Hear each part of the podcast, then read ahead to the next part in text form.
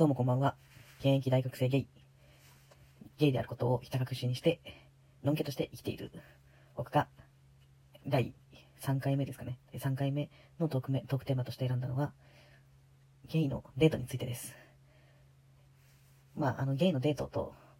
まあ、ゲイのデートと言ってもあれなんですけど、まあ、自分のデートの経験、彼氏とのデートの経験について話していきたいと思います。まあ、あんまり、まあ、皆さんが想像するのはどういうことを想像してるかわかんないんですけど、実際、あの、彼女と、が、女、男と女の子、普通の、のんけの皆さんがするようなデートと、大して変わらないです。そうですね。全然変わらないと思いますね。えっ、と、行ったことあるのは普通にもう映画館に行ったり、ご飯食べに行ったりと、まあ、旅行に行ったりと、そういうのをしますね。ただ、ちょっと、やっぱり違うなと、やっぱゲイだと、きついなと思うのが、その、お互いがちょっと誕生日が近くて、その誕生日プレゼントを、あ、そう、誕生日じゃなくてクリスマスか。そうですね、クリスマスプレゼントをお互いで買おうってなった時に、ちょっとおさら、お揃いの服を買おうってなったんですよね、話で。それで、まああの、二人で買い物に行って、ちょくちょくいろんな服を見ながら、こう、ああじゃない、こうじゃないって言いながら、二人で服を探してたんですけど、で、ある店ですごくいい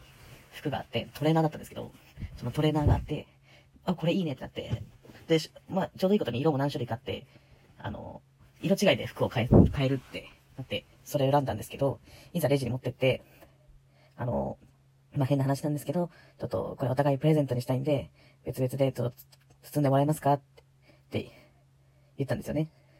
まあ、店員さんも、なんか、あまあ、お互いのプレゼントをお揃いで買うってなって、まあ、あんまりおかしいことじゃないんですけど、まあ、笑って対応してて、で、まあ、店員さんがその時僕に、僕たちに、え、どういったらお関係ですかって、友達同士でプレゼント交換ですか？っていう話を聞いてきて、あ、あ、そうだって、その時僕はちょうど、まあ、ちょうどっていうか、その時、あの、ま、ただた彼氏とデートしてて浮かれてて、自分がクリスマスに男二人で歩いて服をお揃いで買うっていう行為の違和感にあんまり気にしてなくて、その時店員さんに言われて、あ、いや、まあ、あの、友達です。友達同士でちょっと、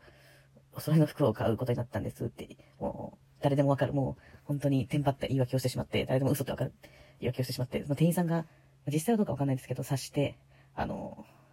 あ、あ、そう、そうなんですね、みたいな。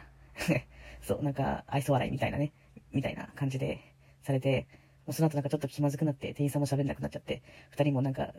二人分なんで、ちょっと、ちょっとだけラッピングに時間がかかるんですけど、その間、もうちょっと二人で黙ってて、ちょっとそういう経験があって、ああ、ちょっと気まずかったなーとか思いながら、きっと普通のカップル、男女のカップル、のんけのカップルだったら、店員さんとも話、話題が結構尽きずにいろいろ話してくれるようなとこなんだろうけど、やっぱ男同士で行くと、そういうとこになるとやっぱ気まずいと言いますか。店員さんも、まあ慣れてないんですよね。そういうのに対して対応が慣れてなくて、ちょっとだけ寂しかったな、まあ寂しかったっていうか、ちょっと、まあ嫌だったっていうわけではないんですけどね。ちょっと残念だったなっていう思い出があります。まあでもそういうのは、あんまり気にせずに、僕たちは買い物をしてたんで、まあある意味ちょっと、